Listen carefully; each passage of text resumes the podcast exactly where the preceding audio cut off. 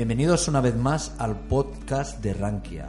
Esta semana ofrecemos un programa especial. Durante las últimas semanas los mercados han ofrecido algunos signos de debilidad y por ello hemos querido contar con tres gestores de fondos para que respondan a la pregunta ¿estamos cerca del fin del ciclo? Tanto en la inversión en renta variable como en renta fija. Los gestores que nos acompañarán en este debate son Antonio Aspas, socios de Bayern Hall Gestión de Activos, Daniel Suárez, socio director de Lebris EAFI, Alberto Espelosín, gestor de Avante Pangea Fund y Tempus, y todo esto conducido por Enrique Roca, nuestro colaborador en la sección de fondos de inversión de Rankia. Eh, con ellos descubriremos eh, cómo afectaría el fin del ciclo alcista y aprenderemos de sus propias experiencias en otras correcciones o mercados bajistas. También nos acompañan en este programa Lorena Romero, responsable de financiación en Rankia, y Lorena González, responsable de ahorro en Rankia. Eh, en primer lugar nos hablará nuestra compañera Lorena González. ¿Qué tal? Hola, ¿qué tal? Bien. Eh, nos hablarás sobre cuáles son los depósitos más rentables para marzo, ¿verdad? Sí, así es. En el mes de marzo los bancos nos dan una de cal y una de arena en la rentabilidad de sus depósitos, ya que algunos han subido la rentabilidad hasta llegar cerca del 2% TAE, en cambio otros la han reducido casi a la mitad. Si queremos responder a la pregunta cuáles son los depósitos más rentables, tendremos que buscar en el extranjero, ya que casi todos los bancos extranjeros son los que nos ofrecen una rentabilidad superior a la media. Por ejemplo, tenemos el depósito J Banca 60 meses que nos ofrece una rentabilidad del 1,92% TAE, contratable desde 5.000 euros y está garantizado por el Fondo de Garantía de los Depósitos de la República Checa. También encontramos Banco Atlántico de Portugal, que ofrece una rentabilidad a 60 meses del 1,64% TAE. Está protegido por el Fondo de Garantía de los Depósitos de Portugal. En España encontramos a 60 meses el depósito de BFS, pero es contratable solamente a partir de 100.000 euros y nos ofrece una rentabilidad del 1,30% TAE. En Italia encontramos el depósito facto a 60 meses con una rentabilidad del 1,25% TAE, contratable desde 10.000 euros y protegido por el Fondo de Garantía de los Depósitos de Italia. Y por último, encontramos el depósito de Crédito Agricole Consumer Finance a 36 meses al 1,25% TAE, protegido por el Fondo de Garantía de Depósitos de Francia. Si queremos buscar en España, solamente vamos a encontrar tres bancos que ofrezcan una rentabilidad por encima de la media, que son Within con su depósito a 18 meses al 1% TAE, el depósito de BFS a 25 meses también al 1% TAE, contratable desde 100.000 euros, y Banco Pichincha a 18 meses con una rentabilidad del 0,60% TAE. También podemos encontrar otras formas para dar un plus a nuestros ahorros, como es contratar una cuenta que nos ofrece una rentabilidad a cambio de domiciliar la nómina, como puede ser la cuenta nómina de Bank Inter, que nos ofrece el 5% TAE, o la cuenta 123 de Banco Santander, también nos queda como última opción las cuentas de ahorro como WeThink o Banco Pichincha con una rentabilidad del 0,50% TAE.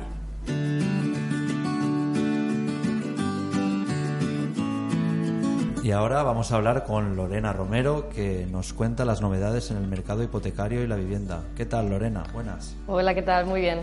Pues nada, te dejo y cuéntanos todas las novedades. Pues eh, las novedades en el mercado hipotecario las han protagonizado Bankinter y Coin, que curiosamente pertenecen al mismo grupo, al grupo Bankinter. Eh, Bankinter porque ha bajado el tipo de interés de su hipoteca sin más desde Euribor a 1,20% a Euribor más 0,99%. Y Coin porque debuta en el sector de la financiación con una hipoteca fija y una hipoteca variable. Eh, son unas hipotecas muy particulares porque se pueden contratar 100% a través de Internet y en el único momento que tendrás que salir de casa es para firmar el contrato con el notario. Además son hipotecas sin vinculaciones, ni siquiera tendrás que domiciliar la nómina. En cuanto al sector de la vivienda, la noticia más relevante en este mes de febrero es que Íñigo de la Serna, ministro de Fomento, declaró que las ayudas a la compra y alquiler del plan de vivienda de 2018-2021 entrarían en vigor con carácter retroactivo desde el 1 de enero de 2018. ¿Qué significa esto? Que todos aquellos que hayan adquirido una vivienda en 2018, a partir de 2018, y aunque el plan no estuviera en vigor, igualmente podrán acceder a las ayudas de hasta 10.800 euros. Además, Íñigo de la Serna avanzó que el plan entraría definitivamente en vigor a finales de marzo o principios de abril. Así que os informaremos de, todas las novedades sobre este plan de vivienda en nuestro foro de hipotecas de Rankia, por si queréis pasaros a, comentar. Vale, pondremos eh, los enlaces de los foros en la descripción del podcast. Y nada, ya despedimos a nuestras compañeras Lorena Romero y Lorena González. Y os dejamos ya con el debate, como habíamos dicho, titulado ¿Estamos cerca del fin del ciclo? Con Antonio Aspas, Daniel Suárez, Alberto Espelosín y Enrique Roca. Eh, os dejamos ya con el debate y nosotros nos vemos la próxima semana en el podcast de Ranquea. Muchas gracias.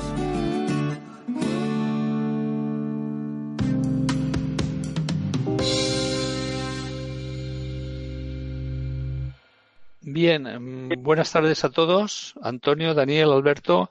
Eh, yo creí, yo quiero, digamos, un poquito fijar, digamos, las dos cuestiones prioritarias.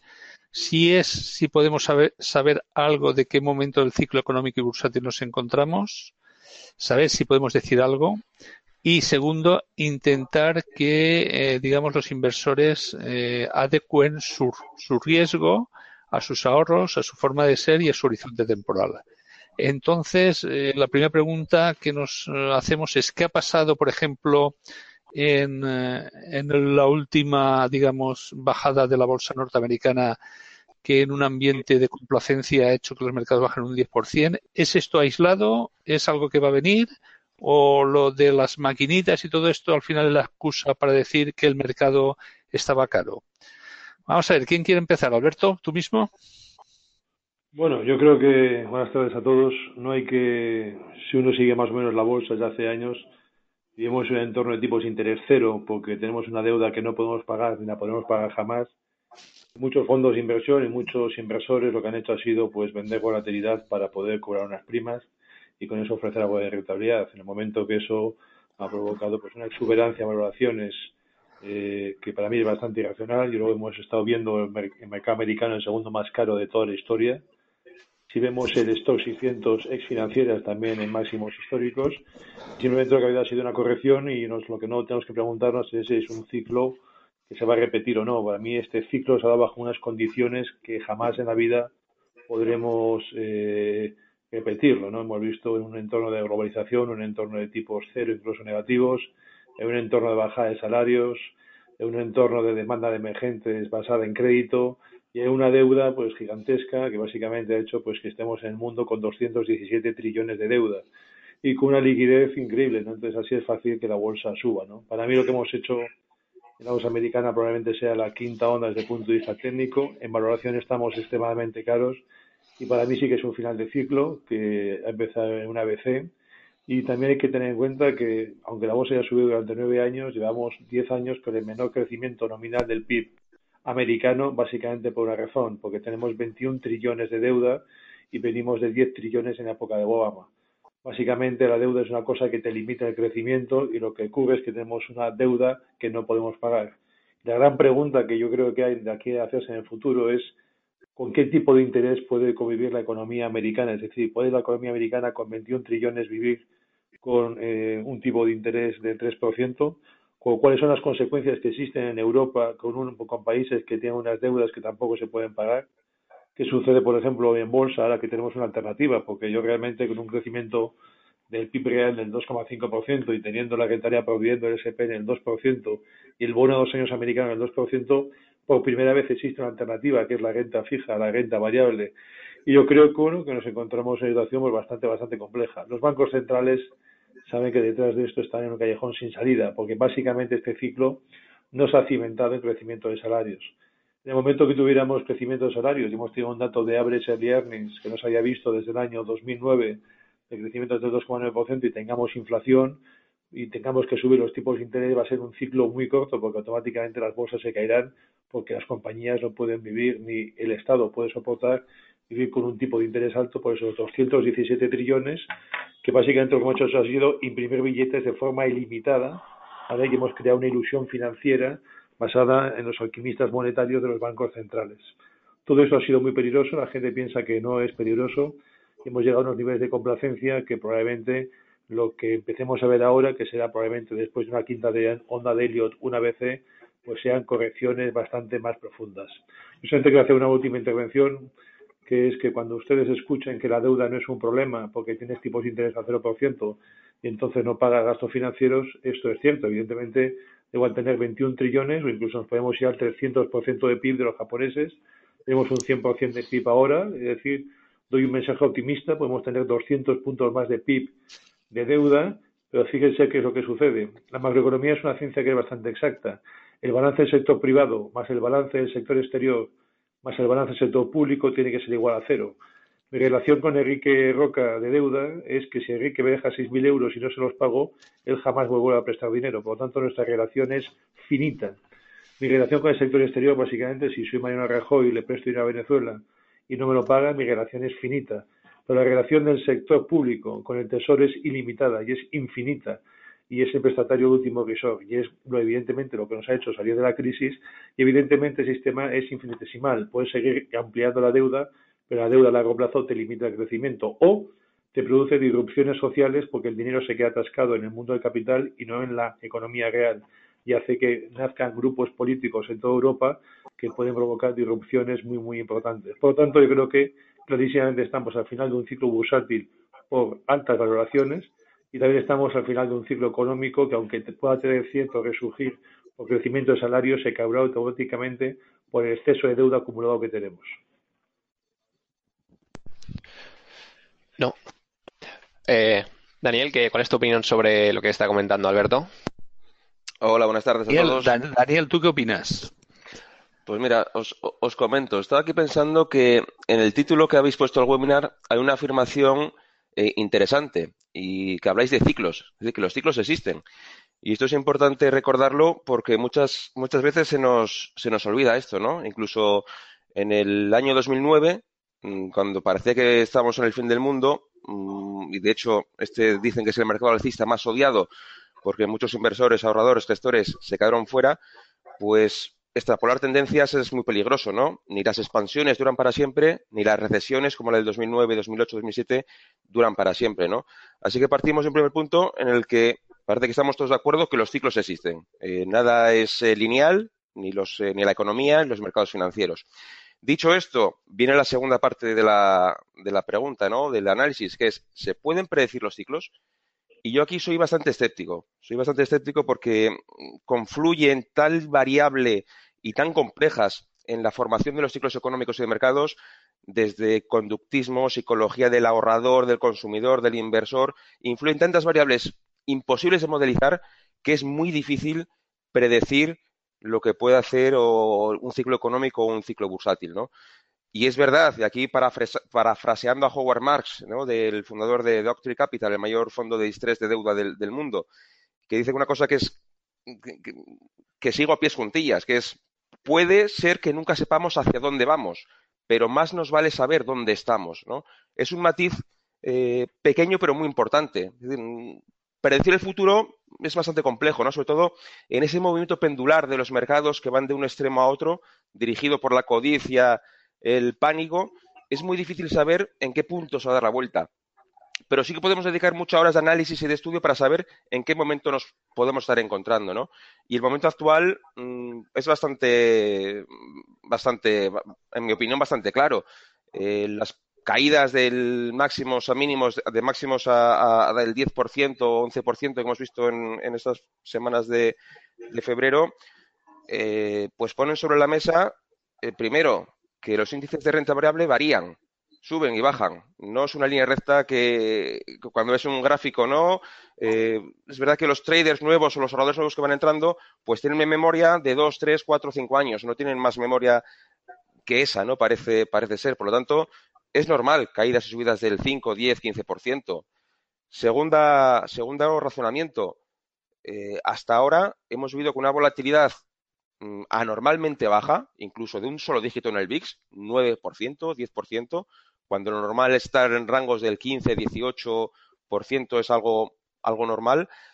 Y tercer factor importante, también hemos contado con el apoyo de unos tipos de interés pues que se han ido acomodando a, darle impulso eh, económico a, la salida de, recesión del año 2008-2009 y hasta ahora, pues eh, los mercados y las valoraciones bursátiles han coexistido con estos vientos de cola tan favorables, ¿no?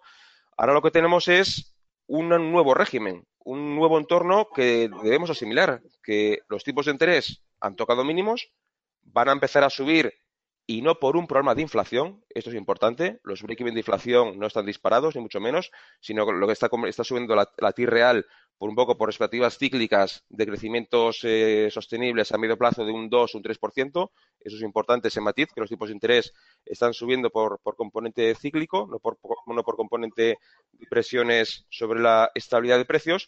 Pero dicho esto, la cifra que, dijo, que ha dicho antes Alberto es muy relevante y suele marcar techos de mercado en el medio plazo, que es cuando comparas la rentabilidad por dividendo, el dividend yield o el earning yield, si haces la inversa del CAPE, con, el, con lo que te da el, bono del tesoro, eh, prácticamente tienes una curva plana. No hay estructuras de primas de riesgo. Si yo compro ahora mismo el SP500 con un PER ajustado por ciclo de 33 veces, me da pues eso, un 2,5, un 3% de, de rentabilidad esperada a largo plazo. Cuando penséis en el dividend yield o, la rentabilidad por, por beneficios del, del Standard Poor's 500, pensar en rentabilidades medias a largo plazo, no en un año concreto. Yo si me compro el SP hoy a 33 veces beneficios, sé que voy a obtener en los próximos 10-15 años una talla media de un 3, un 4%, no más.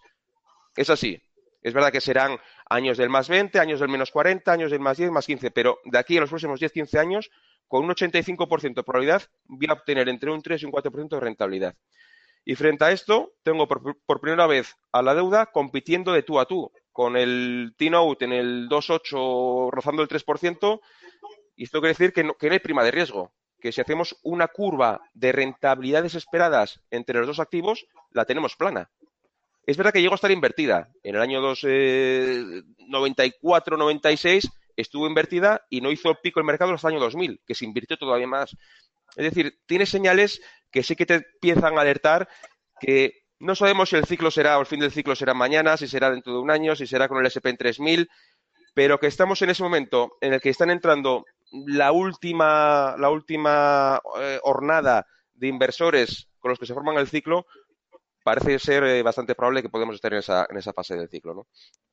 Muy bien. Antonio, digamos esto, yo creo que va a dar oportunidades, digamos, muy grandes para hacer stop picking o para seleccionar, digamos, sectores antes que seleccionar índices o invertir directamente en índices. Vosotros, en vuestra de Bayern Hall, ¿cómo estáis trabajando un poco, digamos, toda esta temática de si las bolsas están caras, baratas, en qué sectores, un poquitín, en qué tipo de activos, porque también gestionáis, eh, digamos, eh, fondos mixtos, también gestionáis renta fija. ¿Qué es, ¿Qué es lo que estáis haciendo? Y así ya empezamos a la segunda parte, que es dónde hay que estar.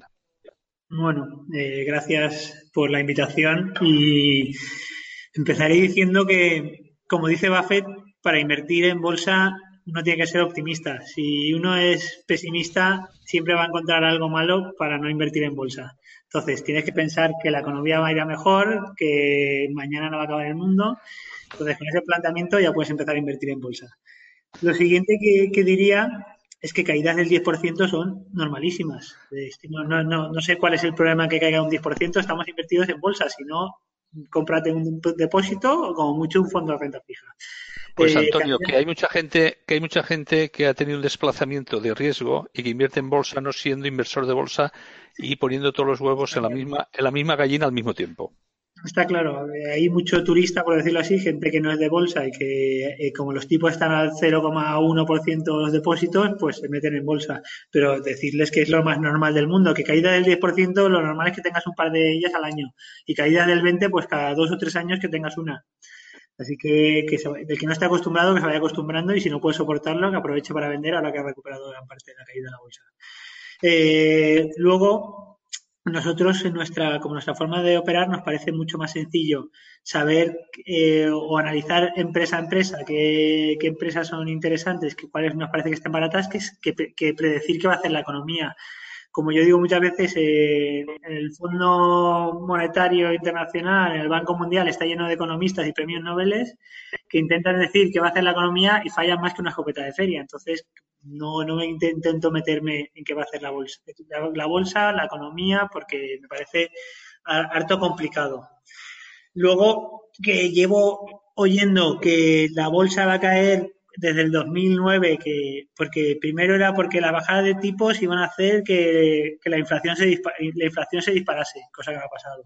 Luego, cuando dejasen de comprar bonos la Fed, se iba a caer la bolsa, tampoco ha pasado. Que cuando empiezan a subir tipos Estados Unidos, caería la bolsa, tampoco ha pasado. Que al final caerá, seguro. Lo que no sé es cuándo. Y mientras tanto, pues vas dejando pasar oportunidades. Entonces, eh, lo, que, lo que diría es que, eh, por un lado, primero hay que, hay que, como decías tú, analizar empresa a empresa y ver dónde están interesantes. Eh, sin entrar en detalle, pues hay sectores eh, muy caros en la bolsa y, sectores bastante más baratos. Eh, Europa es, distinto a Estados Unidos. Estados Unidos parece que está bastante más caro. De hecho, solo hay que ver los índices. Pues Estados Unidos hace máximos cada día prácticamente, mientras Europa no estamos ni mucho menos cerca de los máximos anteriores. Y luego, por supuesto, distinguir lo que es renta fija de lo que es renta variable. Eh, no tiene nada que ver pues el mercado de renta variable eh, con el mercado de renta fija y sobre todo con el mercado europeo con, tipos de interés eh, en negativo siguen estando pues tanto en Europa en España en Alemania hasta tipos hasta años hasta duraciones de 4 o 5 años tenemos tipos negativos. Entonces no tiene que ver una cosa con otra. Muy bien, vamos a ver, vamos a hacer una segunda cuestión que nos preguntan. Eh, estando la bolsa en ratios, la bolsa, digamos, europea más barata que la americana, ¿por qué este diferente comportamiento? ¿Qué le pasa a la bolsa norteamericana para hacerlo siempre mejor que la europea? Eh, ¿Más iniciativa empresarial, eh, recompra de acciones, más emprendedores, empresas más grandes? ¿Y por qué las empresas europeas, si la bolsa está tan barata, no se compran unas a otras? Alberto, ¿nos puedes dar tu opinión? Bueno, es una cuestión histórica de márgenes y de retorno sobre capital, ¿no? Al final la bolsa sube, las compañías suben cuando generan retorno sobre capital por encima de la media. Y esto es lo que pasa en Estados Unidos en comparación con Europa. También si cogemos el ciclo entero este que hemos tenido de nueve años, están muy marcados los sectores que han subido y que han bajado. Hay mucha diferencia. O sea, tienes en Europa sectores que han hecho igual de bien que en Estados Unidos. Eh, no lo ha hecho nada más el sector auto, el sector, el sector farma, el sector químico, el sector de alimentación, pero luego tienes sectores que han caído un 20% como retail y como telecoms, has tenido luego las petroleras cayendo un 40%, has tenido los bancos cayendo un 65% y luego las composiciones sectoriales hace que sea así, ¿no? Yo clarísimamente creo que, y en mi fondo y así lo expreso, que Estados Unidos está tremendamente caro en comparación con Europa y que en Europa existen una serie de sectores que están tremendamente baratos, ¿no? Yo, como inversor en bolsa, eh, creo que en Europa existen oportunidades clarísimas de compañías que yo yo hacía muchísimos años en mi carrera profesional que no las veía tan tan baratas, ¿no? Pero evidentemente yo creo que ahora se ha producido un movimiento muy interesante con la repatriación de dinero de Estados Unidos y creo que yo detecto compañías en sectores estratégicos que van a caer y van a ser opadas enseguida con esa cantidad de dinero que las compañías americanas van a juntar ahora, ¿no? Me gustaría también, por ejemplo, abrir un, abrir un melón, ¿no? Eh, ha sido muy interesante para mí la operación de Teledenmark que hemos visto aquí en, esta semana pasada. ¿no? Al final, un fondo de pensiones lo que compra es una telecom que no la compra para hacer unas sinergias industriales, la compra simplemente por un free cash flow yield y por una rentabilidad prohibiendo que es extraordinaria. ¿no? Y que evidentemente cuando la comparas con tipos de interés cero que existe en Europa, pues hay sectores que ofrecen un free cash flow estable, que es en lo que yo procuro eh, fijarme que pues que son sectores donde los inversores pueden comprar y pueden obtener retornos del 30-40% en tres años, en cambio ver cómo un mercado americano está plano durante 3-4 años, incluso cae un 10-15%. Daniel, ¿cuál es tu opinión? Sobre el un análisis top-down, te lo, te, lo, te, lo, te pone la foto bastante clara, ¿no? De por qué Estados Unidos o los índices americanos pesan, tienen esa composición, están en el máximo frente a una Europa que se ha quedado rezagada. Primero de todos, eh, la respuesta ha sido, desde un punto de vista monetario fiscal, ha sido mucho más rápida en Estados Unidos que en, Europa. Allí eh, habían pasado apenas unos meses desde de la quiebra de Lehman y se pusieron a hacer el famoso quantitative easing, mientras que aquí tardamos cuatro años en hacer ese experimento monetario para intentar estimular eh, economías y también mercados financieros. Por llevamos un retraso de, de 3-4 años solo, solamente en, toma de decisiones.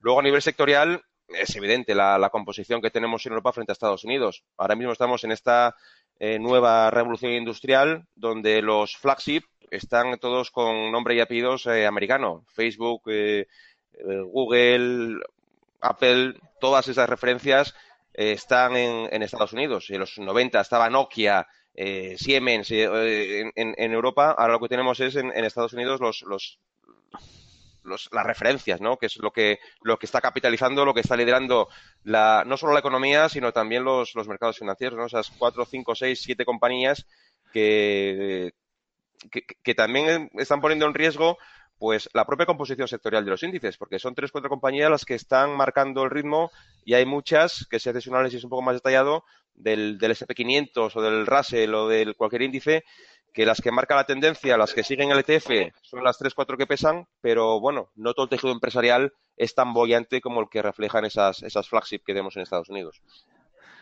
Esto, Antonio, ¿vosotros tenéis en vuestras carteras alguna empresa norteamericana? Y, y tú también eres de la opinión de que si Estados Unidos cae, Europa le sigue.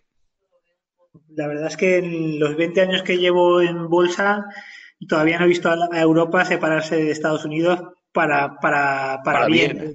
Para mal, sí. Para bien, no. Nunca la he visto separarse. Es decir, si sube Estados Unidos, subimos nosotros, o menos, menos, pero subimos, y si baja, bajamos más. Así que eh, algún día pasará, pues supongo que pasará alguna vez, pero todavía no lo he visto en mi, en mi carrera.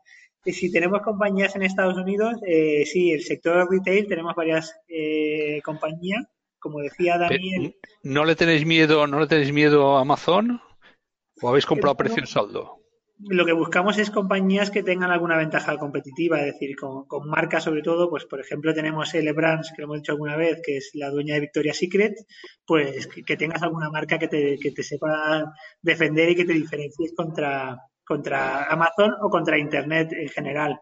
Y la gente pues busque esas marcas. Y además son con valoraciones, con valoraciones muy bajas. Es si estuviéramos hablando de P20, pues posiblemente no compraríamos pero con PDS 10, pues, pues sí, hay, alternativas y como decía Daniel, pues hay sectores que lo han hecho muy bien y hay sectores que lo han hecho muy, muy mal, en, tanto en Estados Unidos como en Europa.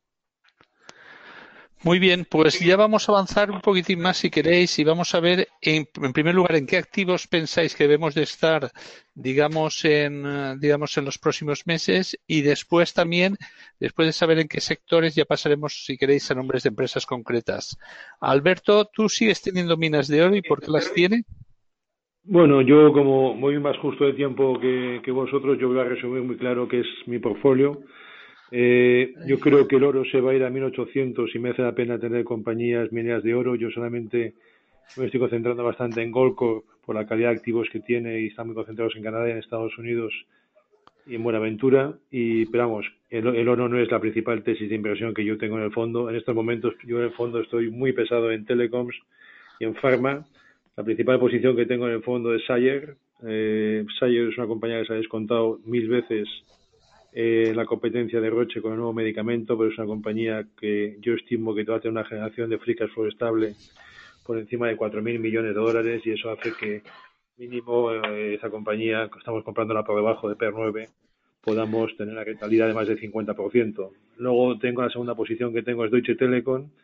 Deutsche Telekom es básicamente porque creo que va a existir un proceso de consolidación importante en el sector, pero en Deutsche Telekom lo único que me interesa es que genera un free cash flow de 6.100 millones y paga un dividendo de 1.641. Es decir, el free cash flow cubre 3,4 veces un dividendo que me lo ofrece a una rentabilidad proviendo del 5,4% y estoy comprando a PER 13 y un free cash flow yield del 7%. La siguiente posición que tengo es Telecom Italia, que es pues controvertida, pero básicamente aquí al final va a existir el spin-off de la red, una compañía que está con un market cap de 14 billones y de repente te das cuenta que en libros solamente la red, la que van a hacer el spin-off, vale 16 billones, ¿no? Por lo tanto, te compras gratis Team Brasil y te compras los clientes gratis en, en Italia. Luego Merck, que es otra compañía farmacéutica que creo que es extraordinaria, con una free cash flow estimado unos 2.800 millones, entre 2.500 y 2.800 millones en los próximos dos años, que creo también estás comprando ahora multiplicadores tremendamente baratos. KPN creo que será la siguiente telecom que caerá después de lo que hemos visto con Teledenmark.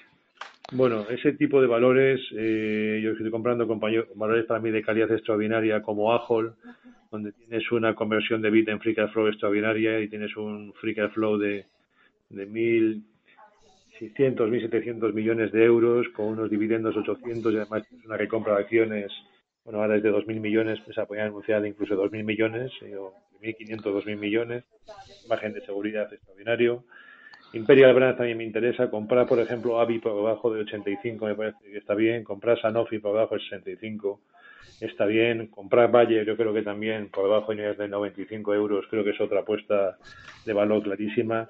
Luego con historia de reestructuración como Ericsson, Céntrica, eh, yo creo que también son cosas muy buenas. ¿no? Yo creo que hay una oportunidad fantástica en Europa de comprar compañías, nombres las maquinitas han hecho que muchas de estas compañías caigan.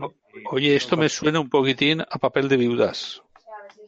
Bueno, probablemente yo estoy súper tranquilo estando corto de Nasdaq porque creo que a estas compañías al final le van a meter en regulación. Yo me acuerdo mucho siempre pues de Sun Microsystems, ¿no? que cotizaba a 10 veces ventas, por tanto si querías un payback del 10% tenías que repartir el 100% en dividendos durante los próximos 10 años, por tanto significaba que no podía gastar un duro, no podía gastar, no podías hacer nada sé, son valoraciones completamente irracionales, ¿no?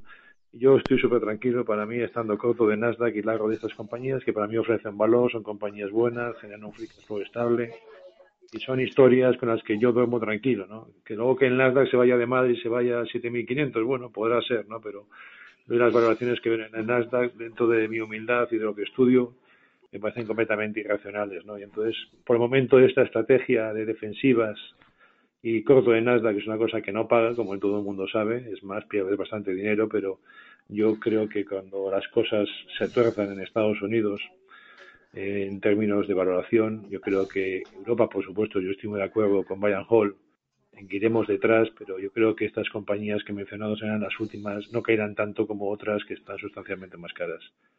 Yo agradezco pues, eh, muchísimo la participación que he tenido en el webinar y siento tener que dejaros, pero tengo problemas de horario y muchísimas gracias a mis contratulios y si tenéis algún tipo de pregunta, pues a través de Enrique Roca me podéis mandar por mail que están encantados de contestarlo. Pues muchas gracias Alberto, que vaya bien y a ver si nos vemos en Madrid. Vale, hasta la próxima. Gracias.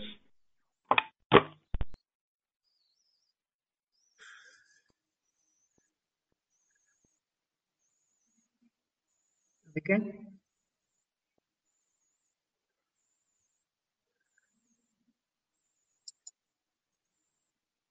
¿Sí?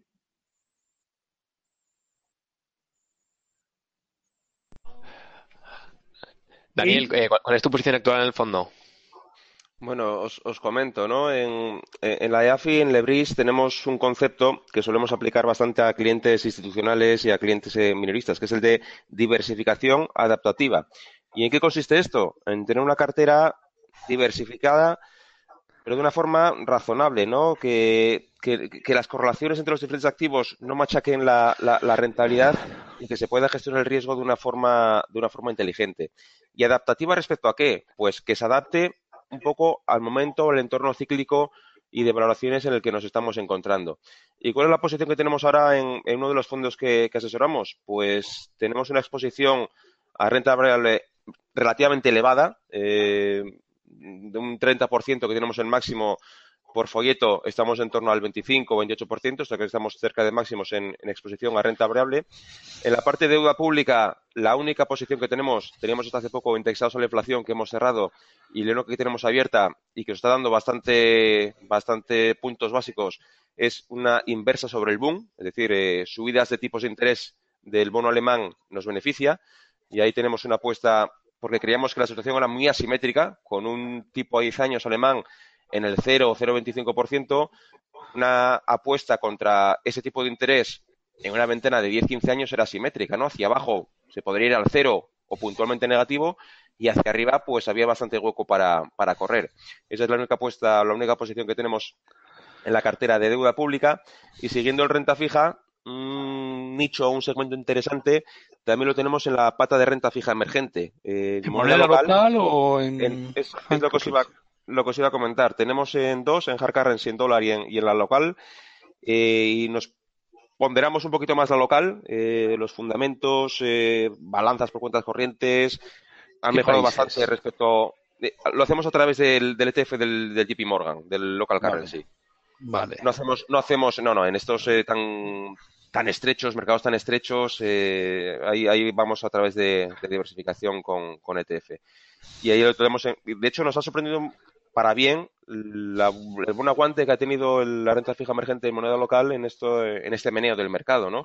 Sí que la divisa fuerte ha sufrido un poquito más porque a medida que suben los tipos de interés eh, de la deuda pública americana, históricamente la renta fija emergente pues ha sufrido porque tiene que competir en rentabilidad con, con ellos, pero en moneda local pues ha, ha soportado muy bien el, el tirón, ¿no?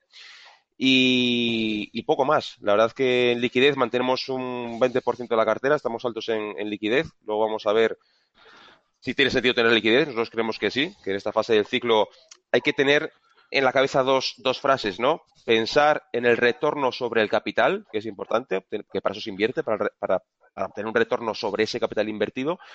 Pero hay momentos en los que el retorno del capital el principal que, tengamos ahí también es importante. Y son recordatorios, estos últimos eh, meneos que son totalmente normales del mercado, caídas del 10, 8%, no, no pasa nada. Pero sí que es un recordatorio para ciertos inversores que, bueno, hay que ir siempre eh, tu cartera que vaya acorde con tu nivel de riesgo. Que si vas sobrepasado o vas desplazado buscando alternativas eh, donde no es tu, tu hábitat natural, pues puedes llevarte sustos, ¿no? Así que nuestra cartera está, está en eso, ¿no? Sobreponderada en renta variable, más en Europa que en, Estados Unidos, en deuda pública contra el boom, contra el, contra el 10 años alemán, y en la parte de renta fija, en, en emergente local currency, estamos eh, haciendo bastantes cosillas este, este inicio de año. Antonio, vosotros tenéis un fondo mixto con cierta flexibilidad. ¿Qué porcentaje tenéis en los diferentes activos? Bueno, es, intentamos este, este fondo y la SICAP anteriormente, que, que, que gestionaba desde 2010, eh, intentamos que no esté nunca por encima del 50%. Primera, ¿En renta porque, variable? En renta variable. Porque, primera, porque ha habido oportunidades en, en renta fija. Segunda, por, por tener un control, control de riesgo y que no sea demasiado agresivo. Ahora mismo estamos en el torno del 45% aproximadamente. ¿Y el resto dónde lo tenéis más o menos? Eh, porque si la renta fija da tampoco, estáis cortos de burn. Bueno, está, tenemos las dos cosas. Tenemos renta fija, lo que buscamos es eh, pues aplicar el stock picking también para la renta fija. Pues tenemos eh, bonos de OHL, tenemos bonos de Repsol, tenemos bonos de Tulopoil, es decir, compañías que conocemos, hemos estudiado eh, con rentabilidades pues en torno al 4 o 5%. Eh, y aún así lo cubrimos, estamos cortos, pues en, de hecho tenemos duración prácticamente cero, pues estando cortos tanto del boom como del Buxel, como del Bowell, es decir, bono alemán a 5, a 10, a 30 años. Estamos también cortos del bono italiano, porque esto lo que te hace es un poco de cobertura a cualquier riesgo eh, europeo, por decirlo así, y también del bono americano a 10 años, así que tenemos bastante cobertura. Y ya empezando ya por sectores, eh, ¿qué características, vamos a ver, qué sectores en líneas generales y después ya descenderemos a, a, a, nivel de empresa estáis sobreponderados, Daniel? No, en, la, en, las, en, los fondos que asesoramos y en, las, y en las carteras de clientes institucionales, a nivel de valores y de sectores, bajamos muy poquito, ¿no? En nuestra, en nuestra EAFI lo que hacemos es buscar vínculos, buscar relaciones a nivel macroeconómico. O sea, correlaciones. Eh, ¿Perdón? Correlaciones. No, más que correlaciones, relaciones, ¿no? Eh, porque la, las, vale. la, las, correlaciones van y vienen. En cambio, si ves una relación más estable, pues bueno, es, buscamos vínculos, ¿no? Un poco de. Ponos un de, ejemplo, por ejemplo. De, pues, a nivel, por ejemplo, de, de, Por ejemplo, estamos viendo ahora que la, la, masa salarial en Estados Unidos funciona bastante bien como indicador eh, adelantado tanto de económico como bursátil. Y la masa salarial la calculamos eh, internamente multiplicando el número de trabajadores que hay por las horas que trabajan, además se publica todos los meses en el informe de, de empleo, por, el, por, las ganancias, por las ganancias semanales, ¿no? Ahí calculamos sí. la masa salarial que hay en Estados Unidos y si está creciendo por encima de un 2, un 3% en, en media anual, pues es, sobre todo para una economía como la americana, tan volcada en el, en el, en el consumidor, Sumo. pues suelen ser indicadores eh, bastante fiables, ¿no? Ahí estamos viendo, pues, eh, noticias relativamente positivas, es decir, que las horas semanales siguen subiendo, las ganancias estables y demás, y estamos viendo que ese mm, ese vector pues se puede construir algo para construir, para construir cartera en Estados Unidos. ¿Y dónde se puede bajar a tesis de inversión? Pues lo que comentasteis antes, ¿no? A nivel de retail, ver dentro de las eh, perjudicados por Amazon quién sobrevive y a qué precios está sobreviviendo, ¿no? Eh, ese puede ser uno. Otro también muy interesante es el de nuevos pedidos inventarios, un ratio que te da bastante información adelantada sobre el ciclo industrial y hay también, pues, eh, hay a nivel sectorial, pues algunas apuestas interesantes que se pueden hacer. Sobre todo, este ratio de nuevos pedidos industriales eh, estamos viendo repuntando de una forma bastante importante en, en, Europa, ¿no? Frente, frente a Estados Unidos, que lleva ese lag de tres, eh, cuatro años. Y alguna cosilla más, por ejemplo, en tema bancario. La curva de tipos de interés, la curvatura que tiene, cómo impacta en márgenes y, ver si esto está recogido o no está recogido en las valoraciones a nivel agregado. ¿no? Es un poco lo que hacemos, eh, buscar relaciones macroeconómicas, traducirlas a mercados financieros y, por último, eh, sintetizar la idea de inversión. Oye, esto, ¿Qué ETFs o fondos o futuros sobre Vamos a fondos de inversión y a ETFs. Eh, tenemos fondos de inversión identificados. Por ejemplo, si nos gusta el equity, pues tenemos una short list de, X fondos donde, oye, si creemos que este va a ser un buen año para el equity europeo eh, y, que nuestros indicadores, nuestros monitores nos dicen que es buen año, pues seleccionamos, ¿no? Y luego para las ideas más concretas, eh, bajamos a ETF y en casos muy concretos, porque el cliente así nos lo pide, bajamos a nivel de, a nivel de acción, a nivel de compañía. Muy bien, y vosotros, Antonio, que eh, ya sois más concretos, más a nivel de empresa, más a nivel micro. ¿Tenéis pues alguna empresa? Eh, eh, ¿Intentáis evitar las empresas endeudadas? ¿O para, para vosotros esto es, o preferís pagar más, más caro aunque sea, digamos, la empresa menos barata, pero tiene una mayor calidad? ¿Cómo, cómo invertís vosotros ante una posible subida de tipos? Bueno, la verdad es que vamos compañía a compañía. En, eh, nuestra forma de operar es, eh, si pudiéramos, tendríamos todo compañías que no están especialmente baratas, pero de muchísima calidad.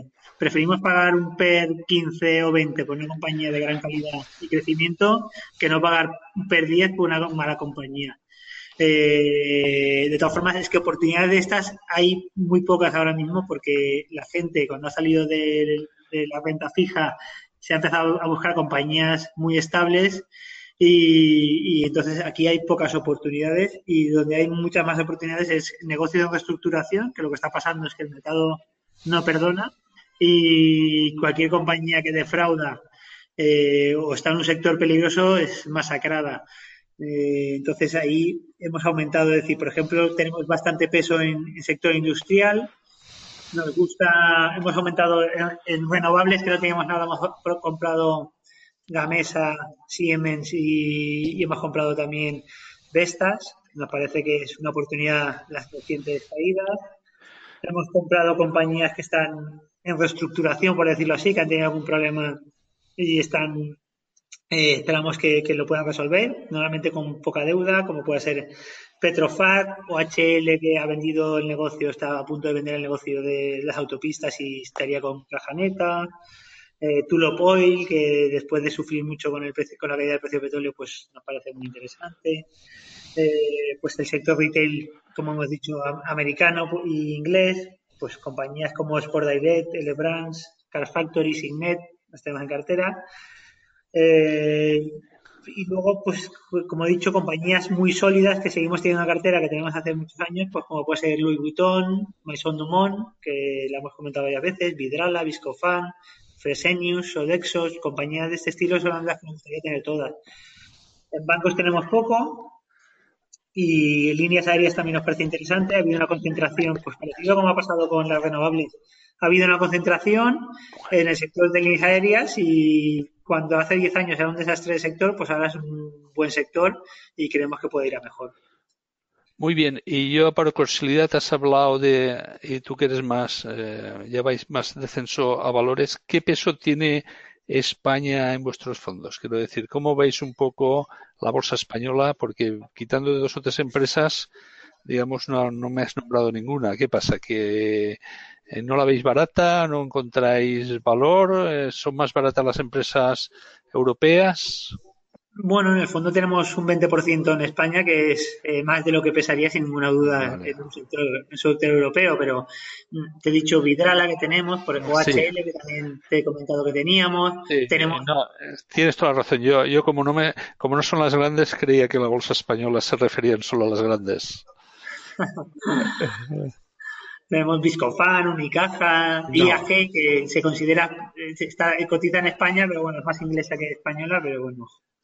Muy bien, pues ya si no hay preguntas por parte de los inscritos, lo que vamos a hacer es ya un poquitín pasar a la siguiente fase de, de ver cómo que para la persona que se acerca de nuevo a la bolsa o que se acerca en los dos, tres últimos años, a mí me gustaría, vosotros que sois unas personas, eh, digamos, veteranas en este sector, que nos dierais algún consejo para para que duerma tranquilo y para que le saque fruto a medio plazo a sus ahorros. Daniel, ¿tú qué recomiendas, digamos, a los inversores y sobre todo a aquellos que intentan comprar los mínimos y vender los máximos? Bueno, pues eh, aquí hay una frase, creo que es de Benjamin Graham, creo que es, que dicen que, que el peor enemigo del inversor no es el mercado, sino que es el mismo. Y, es verdad, ¿no? Que, que, muchas veces no nos conocemos a nosotros mismos y cómo vamos a reaccionar ante determinados entornos de mercado. Así que, a ese inversor que, se, que va con sus ahorros por primera vez al mercado bien, bien hecho, porque hay que buscar una rentabilidad extra a ese, a ese ahorro, pero hay dos aspectos muy, muy, muy importantes. Eh, el primero, el horizonte temporal y que sea disciplinado. Es decir, que si tienes X euros que vas a invertir en lo que sea, en fondos de inversión, una cartera diversificada, y tu idea original son 10, 15, 20 años o la jubilación, manténlo a 10, 15, 20 años. No porque el mercado se caiga un 10%, eh, tomes la mala decisión de sacar, ¿no? Ahora me arrepiento. No, no, hay que ser disciplinado con, los, con las, en general en la vida, pero en particular con las decisiones de inversión hay que ser eh, muy disciplinado. Y a esto te ayuda a tener una metodología propia y ser realista. yo muchas veces cuando me reúno con clientes, ¿no? O con potenciales clientes, muchas veces nos, sentamos, empezamos a hacer eh, perfiles de riesgo, a discutir sobre, sobre las diferentes alternativas de inversión y siempre llegamos a el punto común que me encuentro muchos inversores es que quiere ganar un 3 o un 4% que se conforma con eso, pero sin riesgo. Y claro, entonces es cuando saco el papel, el boli y empiezo a enumerar las diferentes alternativas de inversión de la más segura a la más arriesgada.